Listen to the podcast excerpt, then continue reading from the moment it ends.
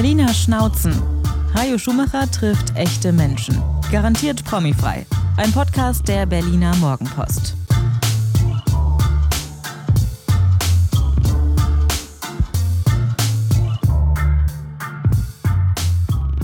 Herzlich willkommen zu den Berliner Schnauzen, dem Podcast der Berliner Morgenpost mit einem Markenzeichen garantiert promifrei. Um ein Missverständnis zu klären, Schnauzen, das ist in Berlin ein Markenzeichen, ein Ehrentitel. Im Rest der Republik vielleicht eher ein Schimpfwort. Berliner Schnauzen, das bedeutet, das sind Menschen, Schnauze kann warm sein, kann weich sein, kann auch mal bellen, aber die sagt auf jeden Fall ganz ehrlich und authentisch die Wahrheit. Ganz wichtig an diesem Podcast, es sind Menschen wie du und ich, Menschen von nebenan, ganz normale Menschen, die natürlich nicht normal sind, weil jeder, jede eine Geschichte zu erzählen hat. Mal gucken, was das heute ist. Und das Oberthema natürlich Berlin, Berlin, Berlin. Und da fangen wir mal ganz groß an, nämlich mit Schöneberg. Unser Gast stammt nämlich daher und jetzt stellt er sich vor. Einen schönen guten Tag. Ich heiße Levent Ergün und äh, bin gebürtiger Berliner mit türkischen Wurzeln und lebe schon seit 44 Jahren in Berlin. Ja, Levent, Levent ist ein sehr zurückhaltender Mensch, aber ich erkläre jetzt, warum ich so gerne mit ihm sprechen wollte, warum ich ihn spannend finde. Ich lebe nun schon seit fast 20 Jahren in diesem Kiez und fast genauso lange gibt es einen klassischen Zeitschriftenladen auf der Ecke. Nicht zu verwechseln mit einem Späti, der ja Tag und Nacht auf hat, sondern so ein richtiger ordentlicher Kiosk mit Lotto Toto. Der macht zwar morgens früh auf, aber eben nicht die Nacht durch und der macht abends auch wieder zu. Ähm, so in etwa wie die, wie die Hühner so unterwegs sind. Ne? Ähm, nicht so lange abends, dafür früh morgens. Und Levent ist seit 16 Jahren, richtig? Ist das 16. Jahr? Ist im 16. Jahr einer der Betreiber dieses Kiosks. Und ich habe immer, wenn ich da reinkomme, freue ich mich, ihn zu sehen und vor allen Dingen wundere ich mich. Ich sage, Mann, der ist so schlau, der redet echt klug daher, der könnte locker in einer vernünftigen politischen Partei sein oder irgendwo in den Medien oder in einem Unternehmen. Warum steht der in einem Zeitungskiosk? Deswegen dachte ich mir, von dem will ich mehr wissen und deswegen bist du hier. Erklär einmal kurz, was dich mit Berlin verbindet. Du bist Berliner. Richtig, hier geboren, aufgewachsen. Hier geboren heißt in Dahlem im Grunewald. Ähm, äh, oh Gott, also da müsste ich kurz überlegen. Ich glaube, ich bin in Tempelhof geboren, glaube ich. Das ist schon mal gut. Das ist der ja. regierende Bürgermeister auch. und dann halt die ersten zwei Jahre, äh, das erste Jahr, glaube ich, im Bergmann-Kiez gelebt, das zweite Jahr Siemensstadt und ab dem zweiten Jahr kann man sagen ähm, in Wilmersdorf nahe Schöneberg, also zur Grenze Schöneberg. Bist du die klassische zweite Generation ich Einwanderer? Die, genau, genau, ich bin die zweite Generation. Das heißt, deine Eltern sind hier auf der Suche nach einem besseren Leben genau, nach genau, Berlin gekommen? Richtig, also mein, zuerst mein Vater, dann hat er meine Mutter nachgeholt nach einem Jahr ähm, und ich glaube seit 72 oder 73 sind meine Eltern hier in Berlin. Danach ging die Odyssee los. Wieso Odyssee? Nun ja, also ursprünglich, ich sag mal, äh, viele der Gastarbeiter, ich denke, da, da spreche ich fast für alle, äh, wollten ja eigentlich ein, ein gutes Leben beginnen in dem Sinne und temporär eigentlich bleiben. Und so wie die Grundidee wohl eigentlich war. Das heißt eigentlich wieder zurück nach Hause. Genau, genau, ja. genau. Und, und ähm, viele, es gab ja eine große äh, Rück, Rückreise glaube im Jahre 84, also in den 80ern. Aber viele sind auch geblieben, nicht, äh, ich denke, der Hauptgrund waren die Familien, also weil die Familien gewachsen, die Kinder sind da. Kinder aus den Schulen rauszuziehen, wieder irgendwo einzubauen. Also die, die nachgedacht haben, denke ich, haben richtig gehandelt. Ähm, denn ein Kind aus der Schule rauszunehmen, dann woanders, wo es, wo es vielleicht von Grund auf neu beginnen muss und so weiter. Also viele wurden nicht glücklich, die zurückgegangen sind, viele vielleicht schon. Ähm, aber ich bin froh, dass dass ich hier geblieben bin oder dass meine Eltern hier geblieben sind. Aber kann man sagen, dass die erste Generation Einwanderer alle vor, oder fast alle vor dieser, vor dieser Spannungsfrage standen, gehe ich zurück und reiße meine Kinder hier raus oder bleibe ich und bin nicht richtig zu Hause? Ich glaube nicht, dass es jetzt überhaupt so eine Spannung war. Der Grundgedanke war ja einfach Geld zu machen im Endeffekt. Klar. Im, also im eigenen Land hat man ja nicht die Möglichkeit gehabt, äh, zu der Zeit vielleicht äh, ähm, normales Leben zu führen, vielleicht, also einen Wohlstand, sage ich jetzt mal. Und, und, und, ähm, aber der Grundgedanke, denke ich schon, dass, dass ohne eine Spannung zu haben, wir werden arbeiten, Geld verdienen und dann wieder zurück und da ein besseres Leben aufbauen in dem Sinne. Und viele sind halt geblieben, weil es halt hier nun mal besser ist, als äh, wo, wo jetzt die anderen hergekommen sind, aus Italien, Jugoslawien, damals Türkei, Griechenland. Ich denke, es war für viele, viele, ich denke mal im Nachhinein, jetzt von der ersten Generation, ich habe mal, ich habe mal jetzt, äh, viele, viele Personen kennengelernt, also ältere, mit denen ich so gefragt habe, ähm, ob es denen leid tut in dem Sinne. Denn die Jugend, die, die sie hatten, haben sie ja mit Arbeit verbracht, mhm. hauptsächlich, ja. ja. Und ich meine, das, was wir machen, zum Beispiel arbeiten und auch das Leben genießen, wie zum Beispiel abends ausgehen, das waren ja für die Gastarbeiterfamilien nicht Thema, sondern es ging darum, arbeiten, das Geld horten, so mhm. gut es geht, nicht viel ausgeben, also ein bescheidenes Leben führen. Hier Darf ich da mal ganz kurz rein? Meine Eltern, so niedersächsisch, wie man sich das nur irgendwie denken kann, haben genauso gelebt. Wenig ausgehen, sich wenig gönnen, das ganze mhm. Geld sparen für die Familie, für dieses für diese Idee von irgendwann später soll da mhm. mal ein Haus oder irgendwie so ein Besitztum sein. Mhm. Ist total interessant, ganz, ganz ähnlich. Äh, ich denke, zu der Zeit waren diese Werte wohl, also diese, diese Werte, die für die Familie gelten, ich denke, fast überall auf der Welt wichtig. Ja, ja finde ich, finde ich auch schön. Und es gibt auch sehr viele Parallelen, muss ich sagen, da ich nun mal auch die deutsche Kultur mittlerweile, mittlerweile ganz gut kenne und auch lebe. Viele Parallelen. Ja. Viele Parallelen, was ich auch gut, gut finde. Mhm. Also auch Wert, wertschätze. Das ist sehr wichtig. Gerade in dieser Zeit, wo vieles mh, mm, verroht mhm. Äh, weggenommen wird. Jetzt ähm, äh, finde ich das schon schön, dass, dass noch Leute sowas ablehnen. Ich denke, dass auch du äh, diese Werte, die du damals im Elternhaus hattest, magst vielleicht nicht alles, aber vieles hast du immer noch drin, denke ich. Und, und ich, ich bin inzwischen milder geworden. Früher hätte ich gesagt, oh, der ganze spießige, kleinbürgerliche Mist. Heute sage ich, ja. Mehr so, Lebensqualität so, ist schon schön. So ein bisschen Sparsamkeit und ein bisschen Sicherheit, das ist nicht so schlecht. Wenn ich so meinen Vorurteilen freien Lauf lasse, dann seid ihr natürlich als türkischstämmige Familie in Kreuzberg, weil da sind alle eure Bekannten und da sind türkische Geschäfte und türkische Restaurants und da ist so euer Berliner Zuhause. Wie, wie seid ihr nach Wilmersdorf gekommen? Da muss ich dich korrigieren. Zu der Zeit gab es keine türkischen Läden und so weiter. Gar keins. Es gab damals Ende der 70er einen türkischen Laden auf dem Mehringdamm, glaube ich. Ansonsten gab es gar nichts. Okay. Zu der Zeit. Aber natürlich wurden natürlich aufgrund auch innenpolitisch in Berlin versucht, mhm. natürlich alle Gastarbeiter auf einem Fleck zu halten, mhm. ja, egal welcher Herkunft, diese ja. Heime, die es damals gab, Gastarbeiter. Ja. Aber im späteren Verlauf, da gebe ich dir recht, äh, hat es leider, ich sage jetzt keine bewusste Ghettoisierung, aber es hat sich so ergeben. Ja. was dann auch Klar. zum Teil so geblieben ist. Aber ähm, tja, ich weiß auch nicht, äh, wie, wie mein Papa damals drauf gekommen ist. Aber dein Vater, muss man mal ganz kurz sagen, war ein bunter Hund. Ja, also mein Papa wenn ich ihn kurz beschreiben darf, Unbedingt. Äh, äh, ein sehr weltoffener Mensch, mhm.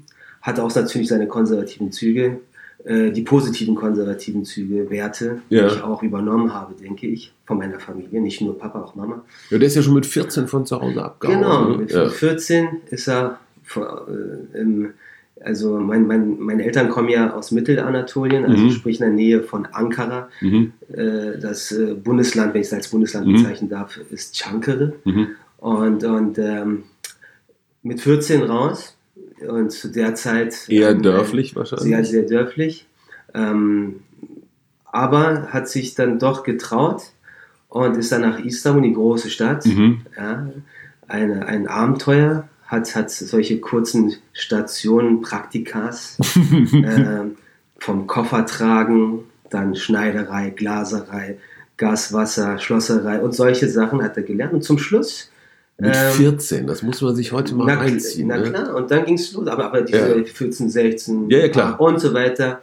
Dann äh, in Mitte der 20er hat er sich getraut ähm, äh, auf dem Tanker und als Seefahrer.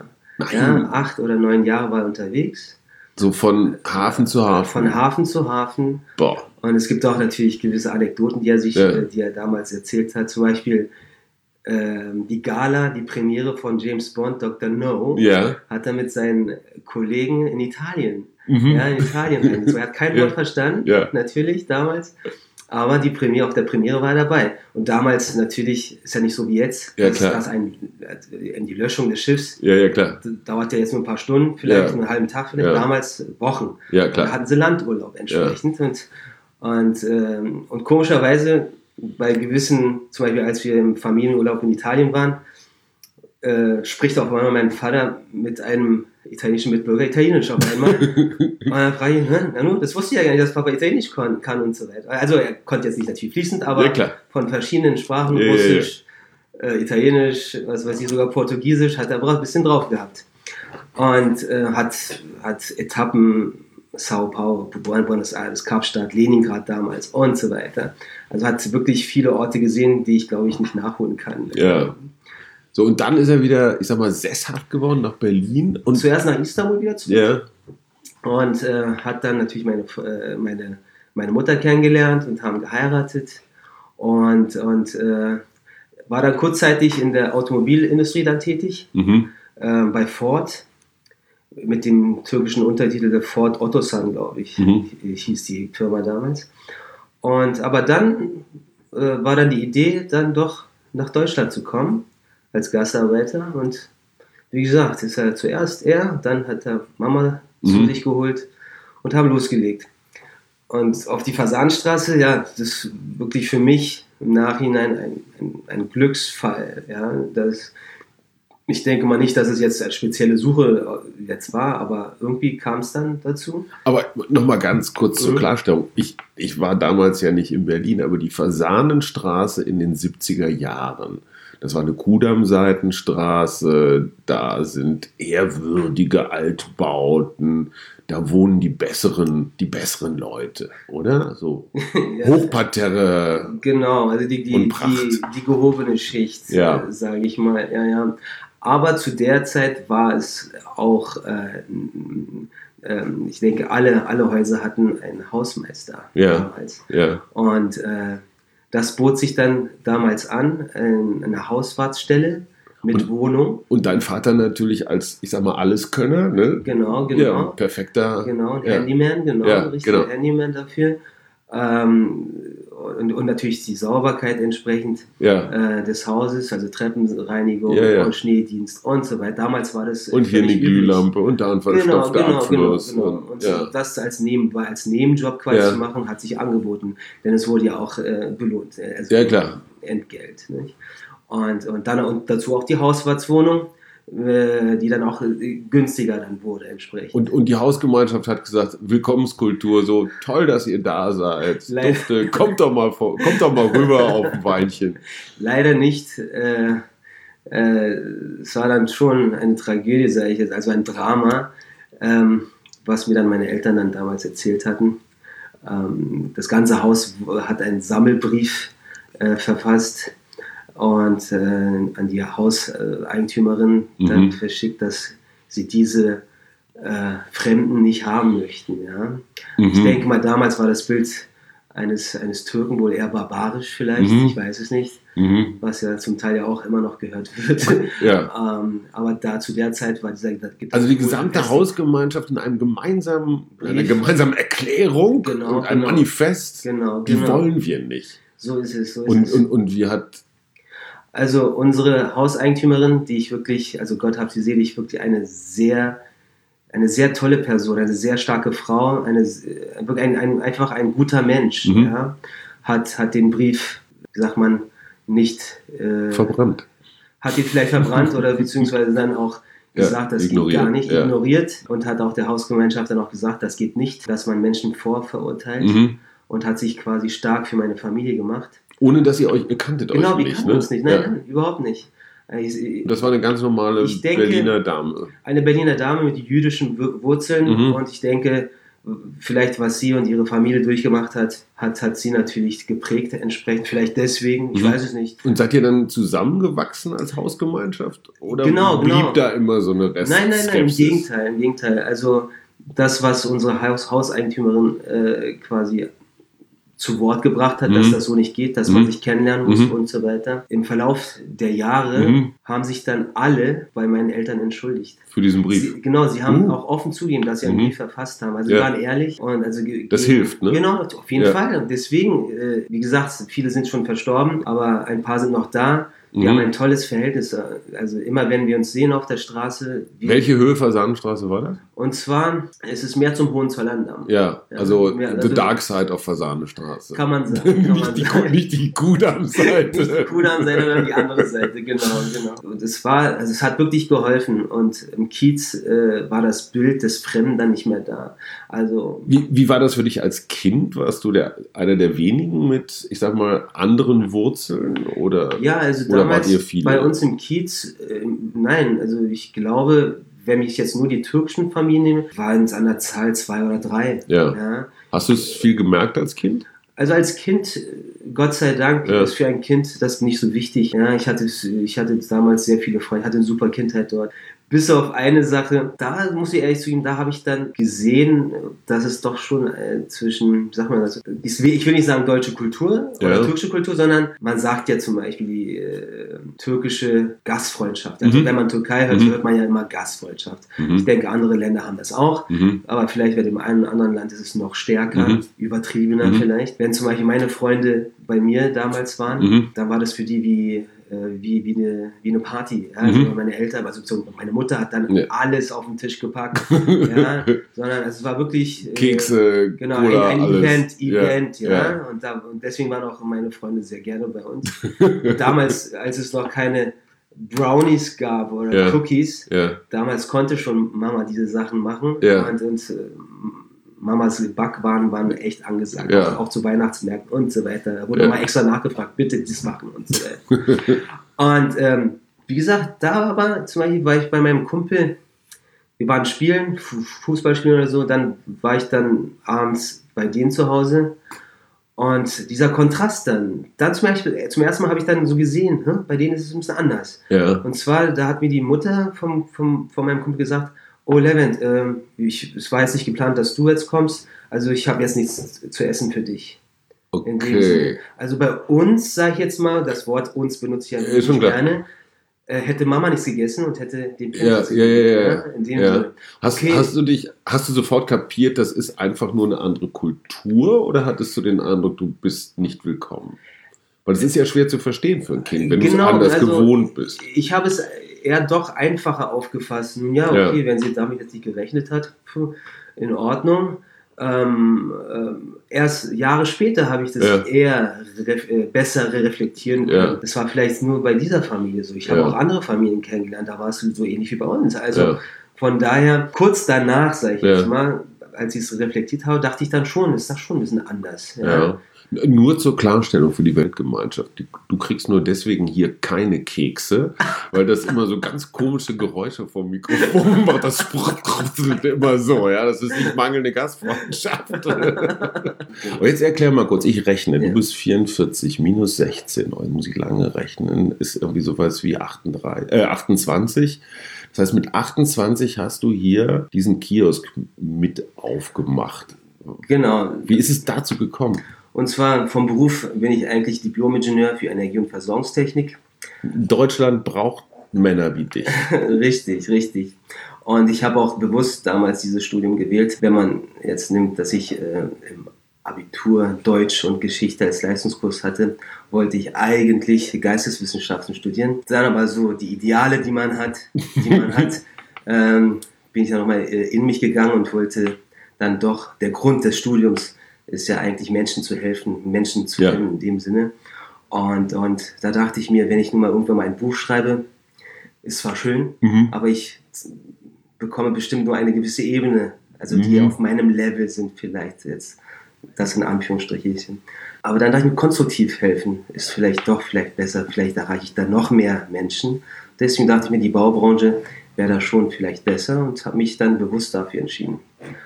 Aber leider auch festgestellt, dass die Baubranche nun mal äh, in Kategorie Ehrlichkeit, ähm, Transparenz, dann doch weniger zu bieten hatte. Also du hast tatsächlich nach deinem Studium Genau, ich habe gearbeitet Ungefähr, genau, ich auf dem Bau?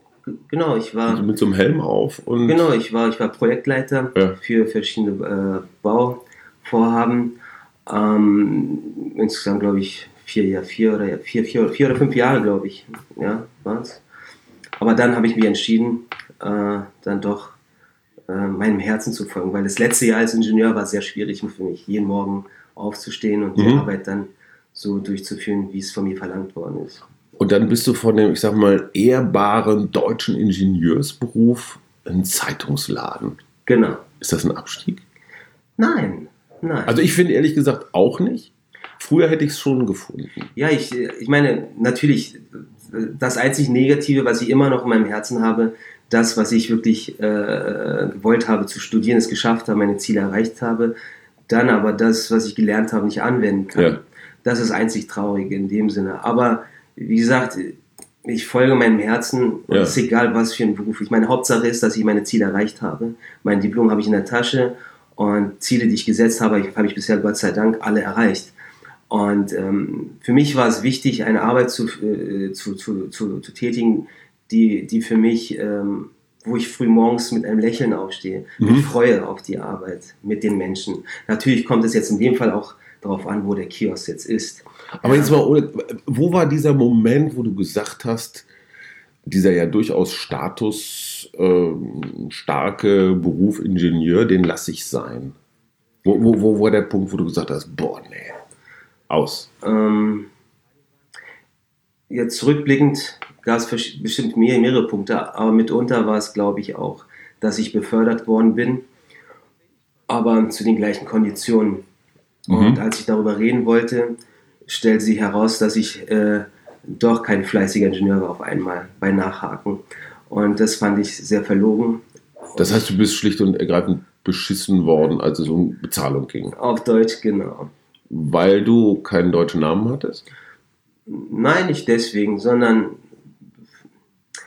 mh, ich denke, es eher war so eine Firmenpolitik, dass Mhm. man, dass man halt äh, ähm, das Geld beieinander hält und nicht verteilt, würde ich sagen. Anderes Unternehmen, selbstständig machen, öffentlicher Dienst, hast du mal darüber nachgedacht? Ich meine, heute werden Ingenieure händeringend gesucht. Das ist richtig, das ist richtig, aber ich habe ja immer noch Kontakt zu der Branche, Mhm. viele alte Kommilitonen und so weiter, äh, die auch immer noch in der Branche arbeiten, auch selbstständig sind und so weiter. Ähm, ich kann nur eins sagen, ich weiß jetzt nicht mal die, die Zahl, entweder 2005 oder 2006 habe ich aufgehört. Mhm. Und hier in der Nähe gibt es ja ein Planungsbüro. Mhm. Ich habe mal so kurz nachgefragt, ähm, was, die, was so ein Jahresgehalt Mhm. derzeit einem Mhm. Ingenieur zusteht. Und ich kann nur so viel sagen, ohne Zahlen zu nennen. Mhm. Das, was, was jetzt verdient wird, habe ich damals verdient. Also du würdest sagen, die Lohnentwicklung war nicht, äh, nicht, so steil. Nicht, nicht progressiv. Okay. Nein, also wenn man jetzt sagt, also wie, wie viele Jahre sind äh, 14 Jahre später Ja. und es kann ja nicht sein, dass ein Ingenieur jetzt äh, das gleiche Gehalt hat, wenn nicht sogar weniger als was ich damals verdient habe. Das kann nicht sein. Ungewöhnlich. Ungewöhnlich, sehr ungewöhnlich. Und wie kam dann die Entscheidung, Zeitschriftenladen?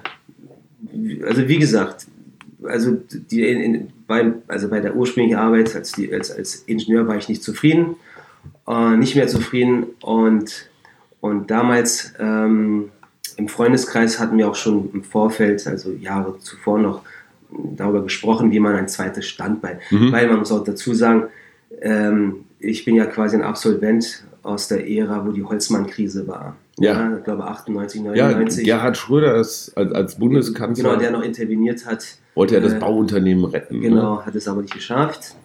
Oder mithilfe der Reg- Regierung hat es äh, Mhm. trotz alledem keine Früchte getragen. Und als ich dann mit 2001, 2002 fertig war, ähm, hatte ich sehr, hatten wir alle sehr schlechte Karten Mhm. in der, in der, in der äh, Branche. Für die Ah. Jüngeren muss man einmal kurz sagen, das war die Zeit, wo es Deutschland wirtschaftlich richtig schlecht ging. Anfang der Nullerjahre Genau. Ging es auf 5 Millionen Arbeitslose zu. Die Sozialkassen waren leer. Das war der Grund, warum damals Gerhard Schröder unter anderem die Agenda 2010 aufgelegt hat Richtig. mit Hartz IV und dem ganzen anderen Klimbim. Also es waren, es waren keine goldenen Zeiten, die Richtig. Ingenieure, wie es, heut, wie es eher heute ist. Richtig, wir hatten wirklich Pech. aber ich, äh, da ich neben dem Studium auch immer wieder in der Branche gearbeitet habe, hatte sehr viele Zeugnisse, äh, sei es auch in Planungsbüros und auf Baustellen und so weiter, hat man mich mit Kusshand trotz Mhm. alledem genommen, Mhm. weil ich halt äh, keine Einweisung mehr brauchte, sondern Mhm. einfach äh, ins kalte Wasser springen konnte. Guter ja, Mann. Aber wie gesagt, mich hat, also der Hauptgrund, nochmal um darauf zurückzukommen, die Transparenz. Also, wir wissen, ich meine, es ist, kein, es ist ein offenes Geheimnis, dass die Braubranche nun mal einen schlechten Ruf hat. Ja, Mhm. und, und Der Journalismus auch.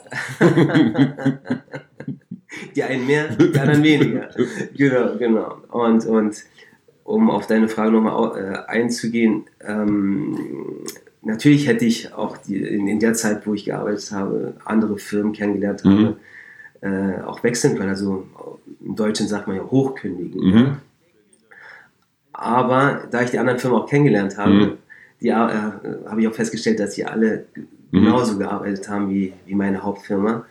Und, und wie gesagt, mit den Freunden im Vorfeld dann auch das Gespräch hatten, zweites Standbein, wie wäre das und so weiter. Und dann war es eigentlich nur Zufall, äh, dass wir gesagt haben, ein Zeitungsladen. Es war wirklich, es war jetzt keine große Gehirnanstrengung, was machen wir. Vielleicht lag es auch da, weil der eine Freund damals schon einen Zeitungsladen hatte Mhm. und der uns so ein bisschen berichtet hat, Mhm. denn es geht ja auch um Geld in Klar, dem Sinne. logisch. Und äh, es klang lukrativ. Mhm. Der Klassiker wäre ja gewesen Restaurant oder Einzelhandel. Oh, gut, ist Das ist Einzelhandel. aber Restaurant, okay. Ja. Ich meine, hätte ich kochen können, dann wäre es vielleicht auch eine Option gewesen. Gut, also Äh, Berlin ist was erspart geblieben. Das ist gut. Also auf einmal Zeitschriftenhandel, der fällt einem dann so vor die Füße oder? Genau, das war, ich meine, also für mich war es wirklich Neuland. Äh, aber ich habe äh, schon immer ein Faible für, fürs Verkaufen gehabt. Mhm. Ja? Ähm, auch damals als Ingenieur, wir hatten damals äh, in meiner alten Firma Hausmessen gegeben und ich war derjenige, der die Produkte präsentiert hat. Nein. Ja, doch. Hausmessen heißt praktisch Tupper-Party? Also jetzt ohne Tupper. Genau, und zwar Firmen werden eingeladen Ja. und, ähm, äh, und firmeneigene Produkte in, in Sachen Mess- und Regelungstechnik zum Ach, okay, Beispiel, okay, ja, okay. habe hab ich dann vorgestellt, Nein. entsprechend, wie die funktionieren, was jetzt neu ist Ja. und so weiter. Also wenn ich überzeugt von einem Produkt äh, Ja. war, dann konnte ich es wirklich an den Mann bringen. Und ich finde, hier ist es ja nicht anders. Und es geht ja wirklich um diese Transparenz. Ich meine, ich verkaufe ja äh, keinen Schrott, sondern Nee, ich ist sage, klar. hey, das ist gut, Ja. das ist echt in Ordnung. Ja. Ähm, und dann verkaufe ich das. Und im Zeitungsland natürlich fragen sich vielleicht ein paar, ja, was gibt es denn da zu präsentieren? Da gibt es Zigaretten, Tabak Ja. äh, und Zeitschriften. Okay, Tabak, das muss jeder selber wissen, natürlich, ja, das Ja. weiß jeder. Aber mittlerweile gibt es auch andere Segmente in dieser äh, äh, äh, Spalte, wie E-Zigaretten, äh, Verdampfungssysteme, Tabakheizsysteme und so weiter. Da braucht Mhm. man schon ein gewisses technisches Know-how, damit Ja, man das an, an, Ja. an, an Mann bringt. Und, äh, aber vielleicht ist es auch unsere Ehrlichkeit, die uns dann auch vielleicht weitergebracht hat. Ähm, wenn es schädlich ist, dann sage ich auch, dass es schädlich ist. Ich sage ja, offen, offen, dass Ja. es so ist und so weiter. Und was ich für Erfahrungen hatte. Also du warst immer Top-Verkäufer und auf einmal stand da ein Schild, Hallo, Zeitungsladen zu vermieten? Oder wie muss man Genau, das wir, waren, wir, wir, wir sind einfach damals ähm, die Straßen hier runter und halt im Kiez sind wir spazieren gegangen und, und, und, und haben gesehen, hup, da will einer verkaufen. Ja? Mhm. Und haben gesehen, ähm, dass der ehemalige Betreiber diesen, La diesen Laden jetzt nicht so geführt hat, wie es wie es sein sollte. Und er war auch nicht glücklich und war auch froh, Mhm. uns zu sehen. Mhm. Und ähm, haben dann diesen Laden halt gekauft. Richtig, also wie man sich das vorstellt, dem Vorbesitzer abgekauft. Genau. Und das ist ja ein klassischer Standort. Ne? Es ist Richtig. Geisberg, Ecke Ansbacher. Früher Richtig. war da noch ein großes Postamt in der, äh, in der Nähe. in der Nähe, genau. Das, ein ist, Stücke weiter. das sind genau. inzwischen jetzt alles Kunden, weil das Apartments geworden sind. Ja, da bin ich traurig. Ähm, ich meine, auf der einen Seite bin ich glücklich drüber, Ja. auf der anderen Seite traurig, weil ich mag ja schon Gebäude und gerade das war das älteste Postgebäude Berlins. Ja, Ähm, tolles Ding. Sehr, sehr, Ja. sehr toll. Es wurde zwar jetzt äh, denkmalgerecht äh, aufgebaut natürlich, ähm, aber schade. Keine Post mehr. Keine Post in dem Sinne. Aber, Aber man muss dazu sagen, ihr seid eine Institution. Ihr seid eine echte Institution, Dankeschön. weil, nee, ich kann das aus eigener Erfahrung sagen, weil ihr verkauft ja nicht nur Zeitschriften und Zigaretten, sondern ihr seid ja auch eine Sozialanstalt. Da kommen Menschen, wenn sie, ich weiß nicht, ein bisschen verzweifelt sind und erzählen euch Geschichten. Wenn wir Übernachtungsbesuch haben, sind nicht zu Hause, müssen den Schlüssel weitergeben, wo legen wir ihn hin? Bei euch natürlich. Ähm, ihr macht den gesamten, die gesamte Paketabwicklung für den Kiez, was eine Riesenaufgabe ist. Also ihr seid mehr als nur ein Laden. Ihr seid, naja, ein Treffpunkt. Seht ihr euch so? doch, das ist auch so. Ich finde es auch, ähm, auch schön, dass sich das Ganze so entwickelt hat, wie es eigentlich ursprünglich sein sollte. So wie früher man jetzt ähm, Anfang des 19. Jahrhunderts, die, die Fotos kennen wir alle, wo die, Ja. die Familie in der Küche Ja. Platz genommen hat, am Kaminofen und sich da die Geschichten erzählt haben. Und äh, solche Sachen gibt es Mhm. dann ja nicht, weil keiner, und damals die Kachelöfen, ja, wie schön die waren. Ihr fehlt Ja, auch bei euch meine- im Laden noch ein bisschen. Genau, Ja. genau. Aber wer bitte Ja. bittet jetzt seinen, seinen, seinen, Klar. seinen Besuch nach Hause, um seinen Ja. Buderus Heizkessel zu zeigen? Ja, das, also das passiert ja, ja, nicht absolut. mehr. Und, äh, aber ich will darauf hinaus, dass, dass halt äh, die Kommunikation sehr wichtig war damals. Ja. Äh, was auch in dieser schnelllebigen Zeit mittels der Technologie natürlich äh, immer nachlässt. Ich hoffe, dass die Menschen das, das sehen, dass Kommunikation zwischenmenschlich sehr wichtig ist.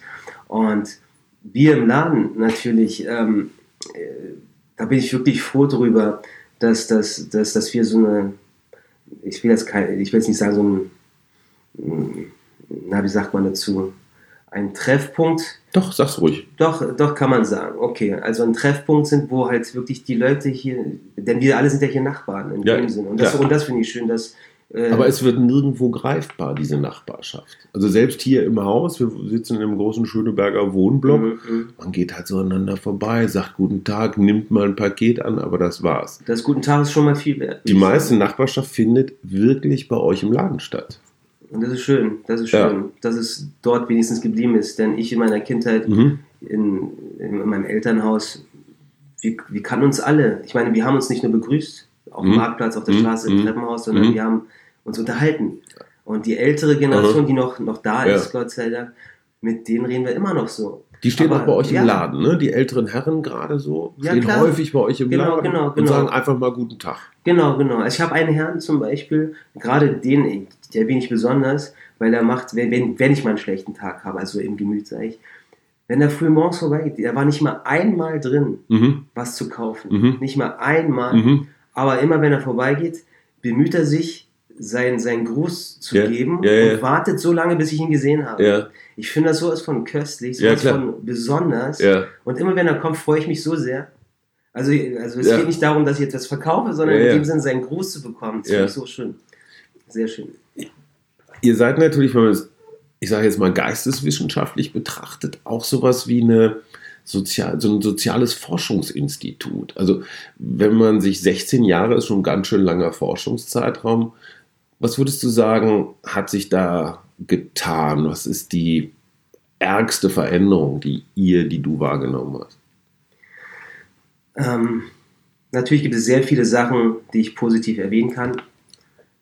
Es gibt auch negative Sachen, äh, die leider mit diesem Sag mal das Positive. Sag genau. mal das Positive. Also das Positive, wie gesagt, dass, dass man miteinander gewachsen ist. Also dass zum Beispiel in Kiez, wenn, wenn ich mal deutlich werden muss, zum Beispiel, weil sich ein Kunde nicht benommen hat, kommt zwar selten vor, aber es Mhm. kommt vor, weil wir nun mal Menschen sind. Manchmal Mhm. hat man einen schlechten Tag oder Mhm. was weiß ich und da benimmt sich einer nicht richtig und dann muss man ihn darauf hinweisen. Sag mal ein Beispiel für nicht richtig benehmen.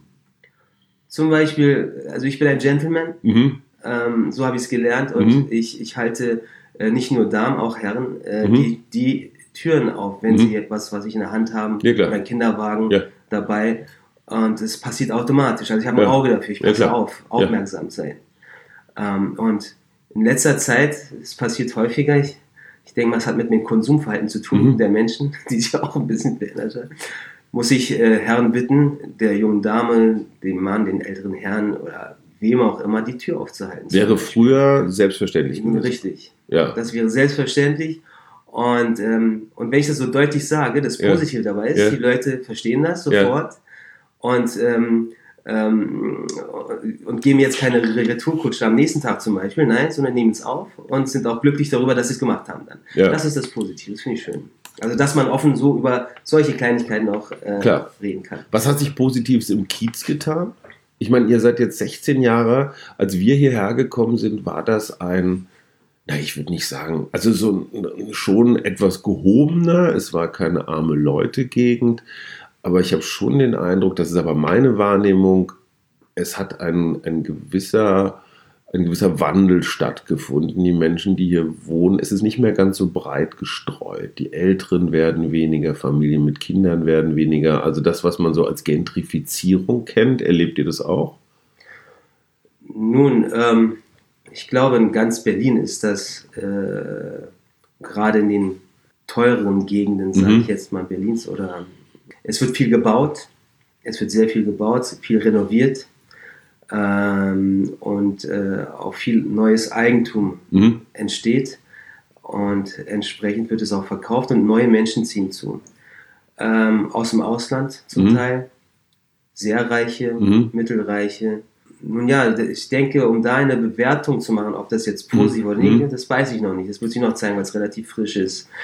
Was hat sich verändert dadurch? Also viele vom Kiez, die wir von, Mhm. von also viele Familien mussten ihre Wohnung verlassen aufgrund Mhm. Eigenbedarfsanmeldungen und Ja. so weiter.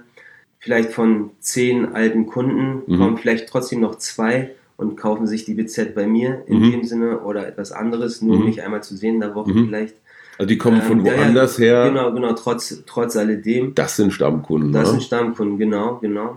Aber ich finde es auch traurig, weil im Endeffekt in Berlin, wenn man mal busy ist, äh, Mhm. dann, dann nochmal die Zeit zu finden, Mhm. äh, werktags nochmal ganz schnell noch äh, mal an den alten Kiez ranzukommen, schon schwierig. Aber die macht, das machen viele, aber es stimmt auch, auch einen ein bisschen traurig, weil die jetzt leider weg sind. Schon Ja. Wehmut dabei. Genau, ne? genau, Ja. genau. Was, was sagt das über die Stadt aus? Nimmst du die Veränderung, die du hier im Kiez wahrnimmst, auch in ganz Berlin wahr? Ich meine, du bist gebürtiger Berliner, du bist hier in der Zeit groß geworden, da stand die Mauer noch. Richtig. Da war Berlin ein bisschen runtergekommener, sagen wir es. Ja, ja, ja. Also Berlin hat sich schon sehr stark verändert. Ja, also in meiner Teenie-Zeit war das Zentrum, das Herz der Stadt, der Kudamm. Ja, Ja. Der Kudamm, beziehungsweise für, ähm, um ein paar Orte zu nennen, das Kudamm-Eck, Ja. äh, Pariser Kiez, Ludwig-Kirchplatz dort, da wo viele kleine Cafés, was jetzt mittlerweile völlig etabliert in ganz Berlin ist. Ja. Damals war das eine Besonderheit, dass so viele Cafés nacheinander, also äh, aufgelistet waren. wie Eins das anderen. Choice, Ja, äh, das Popoloco. Früher, wo das Route 66, wenn ich das so erwähnen darf, war ein Mhm. Kino. Ja? Mhm. Das wurde dann umgewandelt Heute in ein. Ja, ja, Burgerladen, Genau, ne? genau, Ja. genau. Ähm, das Jimmy Steiner. Ich meine, Mhm. es gab nur ein Jimmy Steiner in ganz Berlin, Mhm. Burgers. Jetzt mittlerweile kannst du überall Burger bekommen, Ja. ja. in Sachen American Style. Ähm, das Meadow zum Oliverplatz hin. Ja, das waren diese, also das, das, war Berlin für uns. Ja. Ja. Nach dem Mauerfall natürlich hat sich vieles geändert, natürlich vieles, vieles geändert. Ähm, was ja auch, eine- was auch eine Bereicherung war natürlich. Äh, ähm, viele alte Gebäude wurden äh, saniert, restauriert und so weiter. Und aber leider Gottes auch zu einer Touristenstadt geworden, leider, durch, durch diese ganzen Maßnahmen Mhm. und so weiter. Also das Spezielle in dem Sinne, Was ist das Spezielle gewesen damals? So eine Kuscheligkeit, so eine ja, es war, Vertrautheit? es war eine Vertrautheit, Gemütlichkeit, genau. Ja. Äh, äh, ähm, vor allem man kannte sie. Ich meine, damals in der Schulzeit, da war es nicht nur ah, Marie Curie, äh, das war's. Nee, Mhm. Friedrich Ebert kannte sich mit Marie, Marie Curie. In Kreuzberg, das Gymnasium kannte Marie Curie auch und so weiter. Mhm. Also die ganzen Jugendlichen kannten sich. Mhm. Und äh, damals gab es nicht die Masse an Partys, sondern es waren schon erlesene Partys. Mhm. Und da konnte man sich finden. Seit damals noch bei der, äh, wie heißt es jetzt, Udika, damals HDK. Ja. Da waren Partys und da kannte man sich auch und so. Aber jetzt mittlerweile sind so viele. Es ist, es ist ähm, sehr viele Menschen, sehr viele Jugendliche aus anderen Ländern, was auch was natürlich positiv ist, aber es ist alles Anonymer? anonym, anonymer. Ja, ja. Denn, denn das ist auch so ein Punkt, das fängt ja mit dem Grüßen an. Ja, das, und das, das Du, du alles. klingst wie meine Mutter und hast trotzdem so recht. Es fängt mit dem Grüßen an. Das ist so. Ne? Genau. Früher haben unsere Eltern gesagt so, weh, du grüßt nicht. Ne? Sag guten Tag oder sag, erwidere den Gruß oder sowas. Ja. Ich habe das lange für spießig gehalten. Heute weiß ich, was ich weiß genau, was du meinst. genau, genau. Ich Und- sehe und dich, grad- ich nehme dich wahr. Genau, und Ja. gerade im Laden, äh, da habe ich so eine Art soziale Aufgabe auch zum Teil Ja, den Jugendlichen, die das oder den Kindern schon zum Teil, Ja. die das nicht so. Äh, ich schicke meine Kinder jeden Tag zu Level, damit sie mal ein bisschen Erziehung kriegen.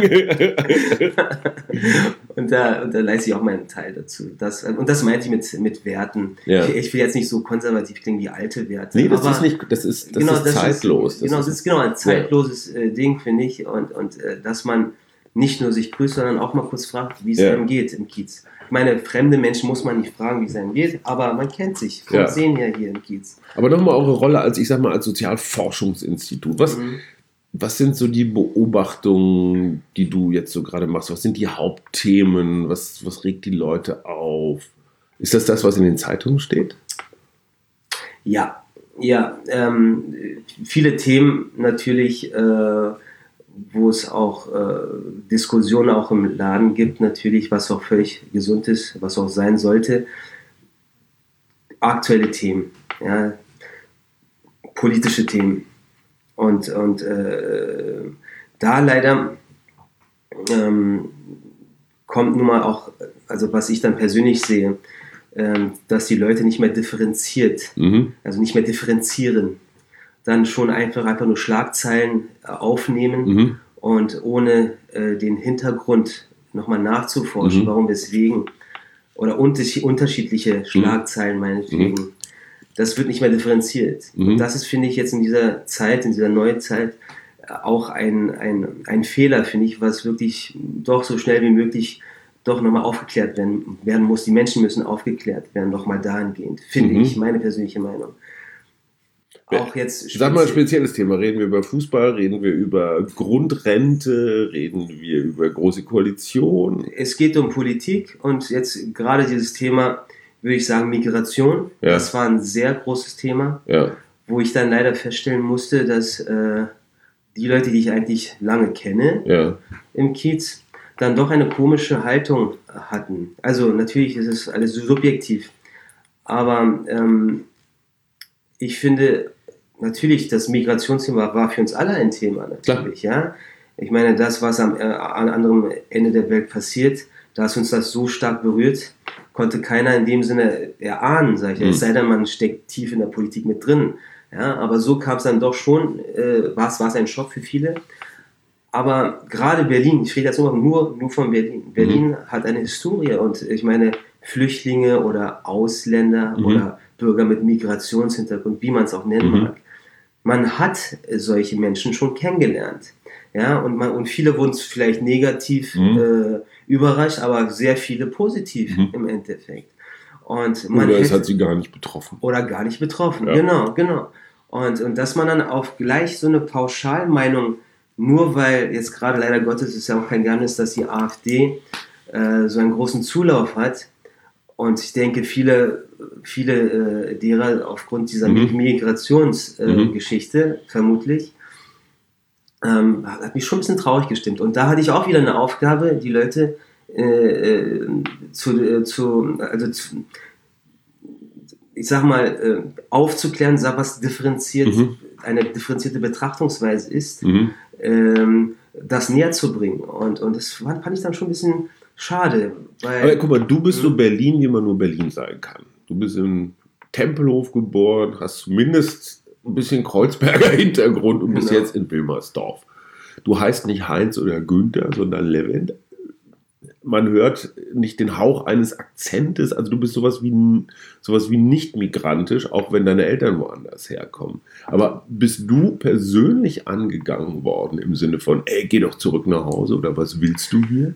Ähm, persönlich in der Form nicht. Denn Mhm. da, äh, ich glaube, da die Leute mittlerweile wissen, Ja, wer ich bin und wie ich artikuliere und äh, wie ich So. mich wehren könnte Ja. verbal, da würde sich keiner das trauen. Aber was ist denn da in diesem Herbst 2005, äh, 2015, 16, in diesem Winter passiert, nach deiner Theorie? Ist da was aufgebrochen, was immer schon da war, so eine Angst vor dem Fremden oder, oder war es wirklich auch äh, Propaganda, Panikmache?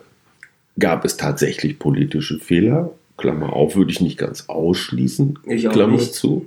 Aber was ist da genau passiert? Warum sind Leute, die, die dir freundlich und vernünftig erschienen sind, auf einmal durchgedreht?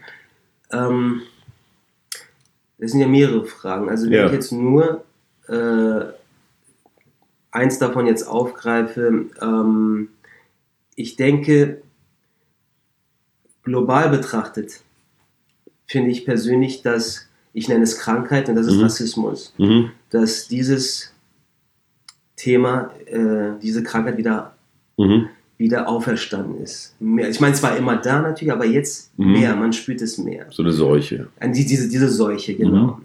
Und, und viele haben vergessen, dass unsere Werte, die wir haben mit äh, Demokratie, Mhm. gerade unsere Demokratie, die wir ähm, in Jahrzehnten aufgebaut haben, dass das nicht selbstverständlich ist. Viele haben sich jetzt, denke ich, in so einer, ah, wir haben eine schöne, schöne äh, Traumblase, Mhm. alles funktioniert, alles ist schön, aber so ist das nicht. Für Demokratie muss jeder Einzelne äh, Mhm. äh, bereit sein, dafür zu kämpfen, beziehungsweise es, es äh, zu bewahren. Und man leichtet nun mal ganz schnell aus, wenn Leute nicht zufrieden sind. Ja, so war es ja immer. Ich meine, es ist jetzt kein, kein äh, also man erfindet das Rad da jetzt nicht neu. Wenn Leute nicht zufrieden sind, dann sucht man gleich Schuldige in dem Sinne. Und natürlich hatte die Politik, also die Weltpolitik hat ja in diesen Kriegsherden versagt. Ja. Mhm. Äh, anstatt den Mhm. Krieg zu beenden, wurden auf einmal Parteien dort Mhm. unterstützt. Ja. Unterschiedliche Parteien von Ja. unterschiedlichen Ländern. Ja. Und das, äh, ich meine, was soll das? Ich meine, es sah eher aus wie äh, äh, Krieg zu schüren als äh, zu, Ja, in dem Sinne. Und, und, ähm, und wenn man das so differenziert sieht, ich meine, natürlich gibt es von den Flüchtlingen natürlich viele, äh, die, die aus wirtschaftlichen Interessen Mhm. ja, das dann quasi als Vorwand genommen Mhm. haben. Durchaus möglich. Klar. Ja, aber die meisten, wer bitte verlässt dann sein Land freiwillig, Mhm. einfach so mit, mit Kind und Gegner und nichts in der Hand?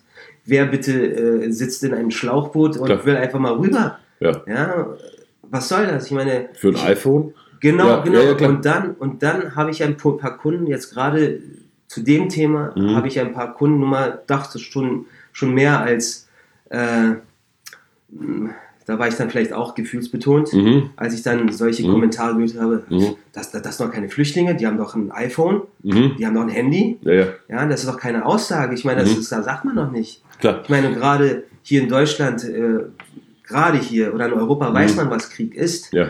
was, was Flüchtling sein ist. Ich glaube, das weiß man nicht mehr. Das ist schon 70 Jahre her. Darauf wollte ich noch hinzu. Genau, es wird schnell, das, das ist der Punkt, es wird vergessen. Ja. Es wird vergessen, dass man, wenn man, als Beispiel, Mhm. gerade ich persönlich, es gibt bestimmt ein paar Themen von der AfD, die mich auch interessieren, Mhm. vielleicht auch auf der gleichen Welle bin dann vom Mhm. Punkt her. Mhm. Aber ich würde niemals, wenn Mhm. ich jetzt mein, mein Argwohn kundtun möchte, Mhm. dann, dann werde ich darauf achten, mit wem ich auf der Straße laufe. Mhm.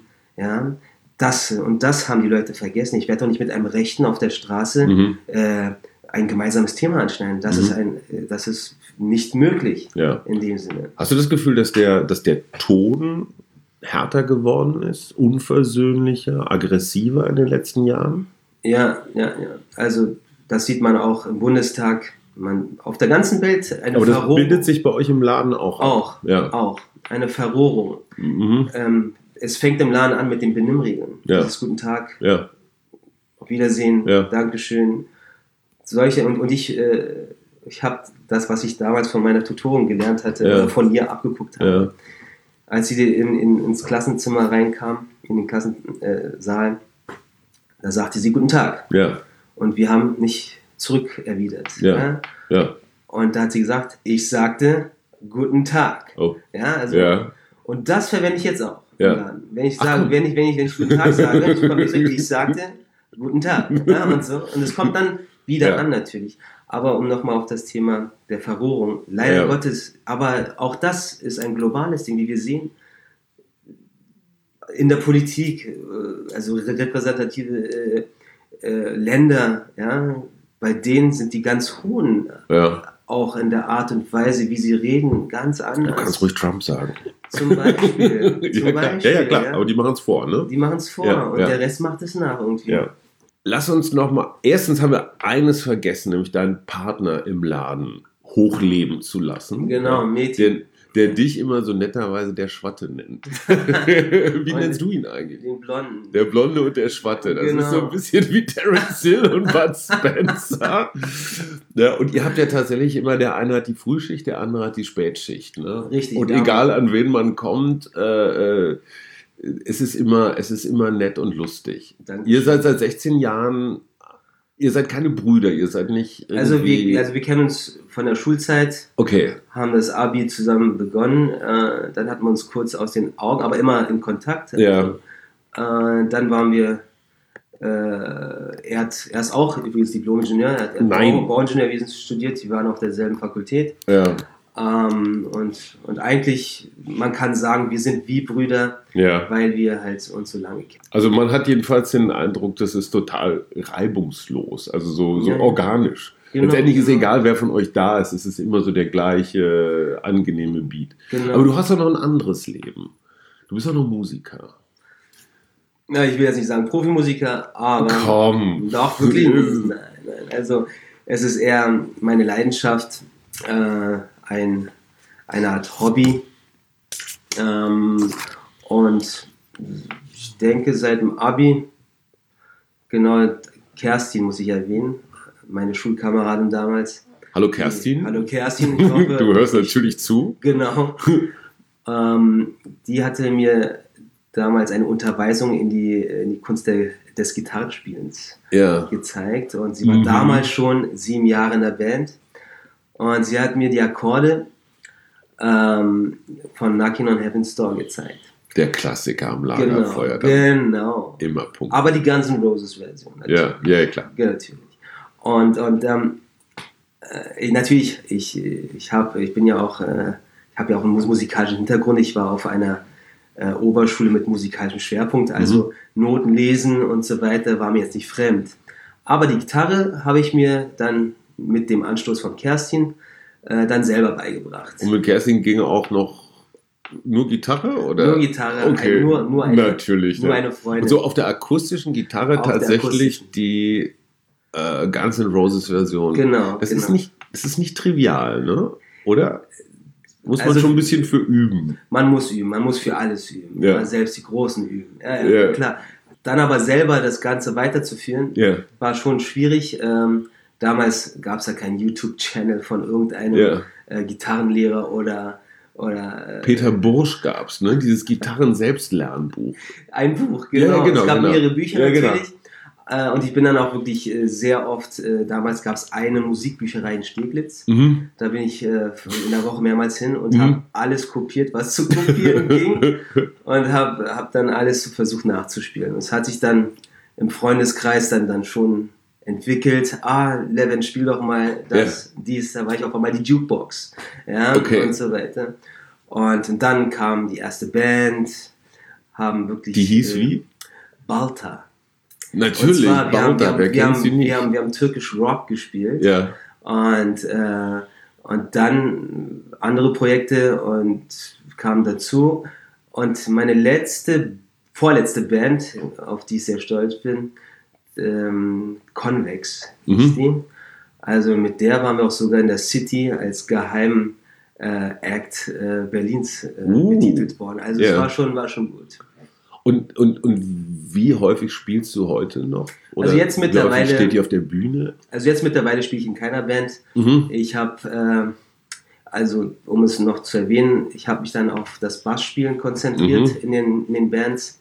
Jetzt mittlerweile äh, habe ich meine E-Gitarre, die ich seit Jahren schon erworben hatte, Mhm. aus, aus der Ecke rausgeholt und nehme jetzt professionellen Unterricht. Wow. Genau, um die ganzen Fehler, die ich mir selber beigebracht habe, auszumerzen und, und, und, und noch besser zu werden. Also das streben wir alle, um besser zu werden.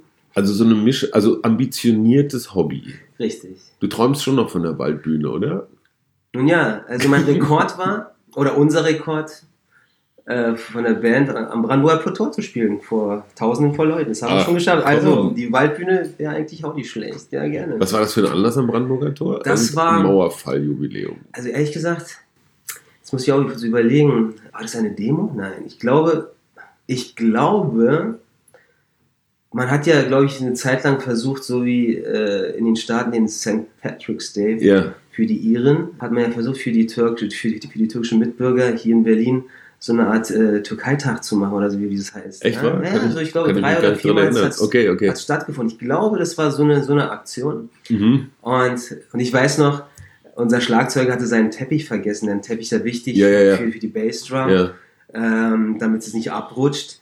Da sind wir zum Adlon gerannt und die Mhm. waren so nett, haben uns aus der Wäscherei so, so eine Art äh, Teppiche gegeben, damit wir das unter, unter, unter das Schlagzeug legen. Also nochmals Grüße an Wir grüßen alle zu. Kerstin und das Adler sind die beiden, die wir, Adlon, genau. die wir, die wir grüßen. Ähm, du als Berliner, äh, einfach mal so als ganz normaler Bürger, hast du das Gefühl, du fühlst dich heute wohler in dieser Stadt als früher? Oder ist es einfach anders? Was nervt? Außer dem BR. Nun, Hajo, also es ist, es ist kompliziert. Es ist kompliziert. Ich meine, dieses Thema mh, Verständnis, Ja. miteinander fühlen und so weiter. Leider hat es viele äh, soziologische äh, Brennpunkte, die das Ganze schüren natürlich. Ich persönlich äh, bin schon traurig. Ähm, also ich in meiner, in meiner Schulzeit, Unizeit, zum, ich will jetzt, jetzt auch kein Jammerlappen sein und immer wieder über Nee. Integration Ja. oder, oder solche Sachen reden. Aber ich finde schon, äh, dass, und da denke ich schon, dass ich dann objektiv bin, dass, dass ich persönlich ähm, eigentlich mich hier heimisch fühle. Ja. Ja, Würdest du Heimat sagen? natürlich. Okay. Ja, natürlich, meine, meine, also ich bin hier geboren. Ja, klar. Ich meine, und wie gesagt, und, das, und, und, und ich habe ja das Glück, äh, zwei Kulturen Ja. zu haben und, und, und das Beste daraus zu nehmen. ja. Und das ist, ich meine, es klingt zwar wie ein Klischee, aber es ist wirklich so. Weißt du, warum ich so blöd frage? Äh, Name-Dropping, Name-Dropping ganz wichtig, ne? Wen kenne ich alles Bedeutendes? Ich habe mit Cem Özdemir, dem grünen Bundestagsabgeordneten, auch äh, türkische Wurzeln, ähm, neulich mal geredet und der sagte, dieses, diese Selbstverständlichkeit, dass Berlin das Zuhause ist, die sieht er eher schwinden. Er sagt so eine Renationalisierung, die auch was mit der mit der nationalistischen Politik in der Türkei zu tun hat, vielleicht auch mit einer gewissen wachsenden Abwehr der Feindseligkeit hier. Er beobachtet die. Deswegen frage ich nach diesem Heimatgefühl. Ja, ja, das ist, das ist äh, korrekt Ja. beobachtet. Und zwar, wie auch damals, ich, ich schweife mal da, ich Ja, ja, nur zu. his, historisch auch ein bisschen ähm, Kenntnis oder damals auch gelernt hatte. Es wiederholt sich. Mhm. Ja, vieles, wie, wie, wie, ähm, jetzt speziell im, im Politischen, Mhm. wie auch damals vor dem Ersten Weltkrieg, Mhm. da hatte einer den, den Gedanken, äh, das Nationalbewusstsein zu stärken Mhm. auf einmal. Mhm. Und die ganzen anderen Länder haben mitgemacht, Mhm. dass man unter einer Flagge. Gleichheit, Brüderlichkeit und so Mhm. weiter, die, die Idee von der französischen Revolution, Mhm. die wurde zwar aufgegriffen, Mhm. aber dann Aber so, so forciert, Ja. dass das auf einmal, sagen wir es, der Franzose ist besser als der Deutsche, der Deutsche ist besser als der Mhm. Italiener und so weiter. Und dieser Gedanke hat ja nun mal auf, auf der ganzen Welt Platz gefunden. Und jetzt ist es wieder so. Ich meine, wir reden von EU, Mhm. ja, von der EU, eine Gemeinschaft, aber trotz alledem, dieser Nationalgedanke ist immer noch da. Mhm. Natürlich soll jeder seine, seine Wurzeln kennen, Mhm. auch lieben. Also ein Patriotismus, gesunder Patriotismus ist doch kein Problem. Klar. Ist alles in Ordnung. Ja.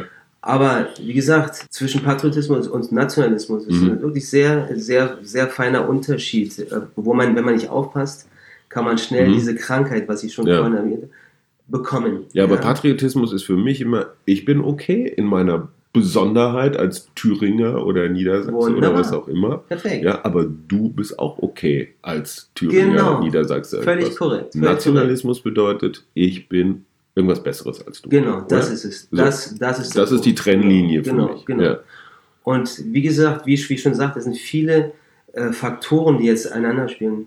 ich versuche mich in die Jugendlichen jetzt ähm, mit Migrationshintergrund mhm. zu versetzen, was ich nicht gut finde, sage ich mhm. jetzt. Also zum Beispiel die Sprache. Mhm. Wenn, ich, wenn ich mir die Jugendlichen so anschaue, die sprechen, können weder Deutsch mhm. noch, sag ich, mhm. was Beispiel Türkisch noch Arabisch mhm. noch diese anderen, wo, woher man kommt, so eine Mischsprache. Keiner liest mehr richtig, keiner lernt mehr richtig.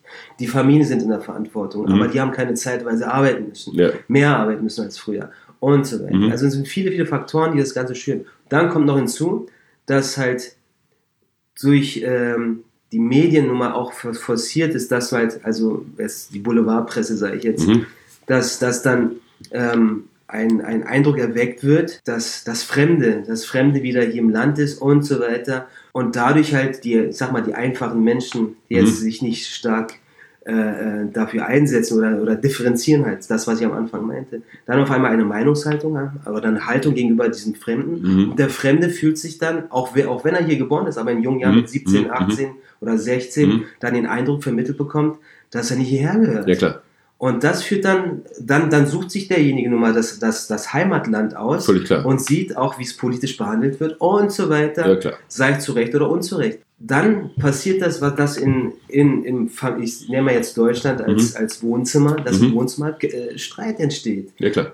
Trennungen und so weiter. Und jeder hockt in seiner Ecke. Genau, und ja. das ist nicht okay. Und das, was mich jetzt persönlich mhm. traurig mhm. macht, ich bin hier geboren, aufgewachsen. Mhm. Und in den letzten Jahren habe ich wirklich das Gefühl, dass viele mich gar nicht kennengelernt haben. Ja? Mhm. Also aufgrund, was im, was im Umfeld mhm. passiert, wurde ich dann auch auf einmal mhm. äh, äh, gefragt, wie ich zu was stehe. Ähm, ja gut, aber das ist okay. Dass man ja klar, aber man, na klar ja. aber, aber man kennt mich ja schon. Ich habe ja schon oft über Politik gesprochen, so ja, okay. und so weiter. Okay. Es kam mir so vor, als ob die mir gar nicht zugehört hätten, so als ob ich eine neue Person wäre.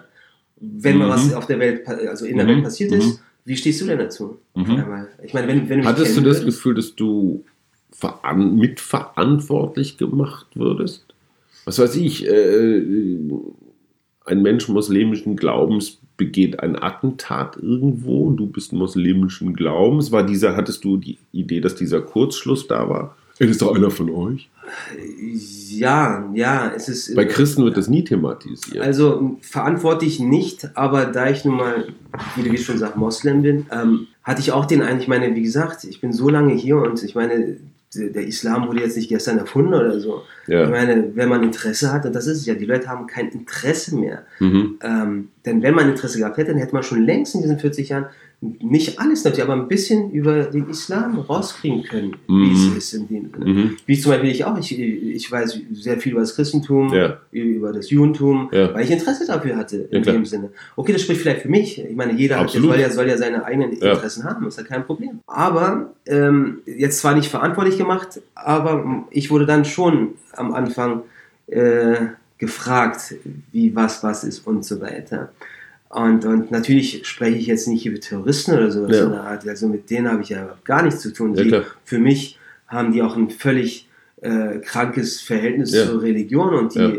und die, und die gerade die, die, die, die guten Menschen werden durch diesen äh, Quatsch, was wir da in den Medien sehen, im Fernsehen und so weiter, in, in Misskredit gezogen.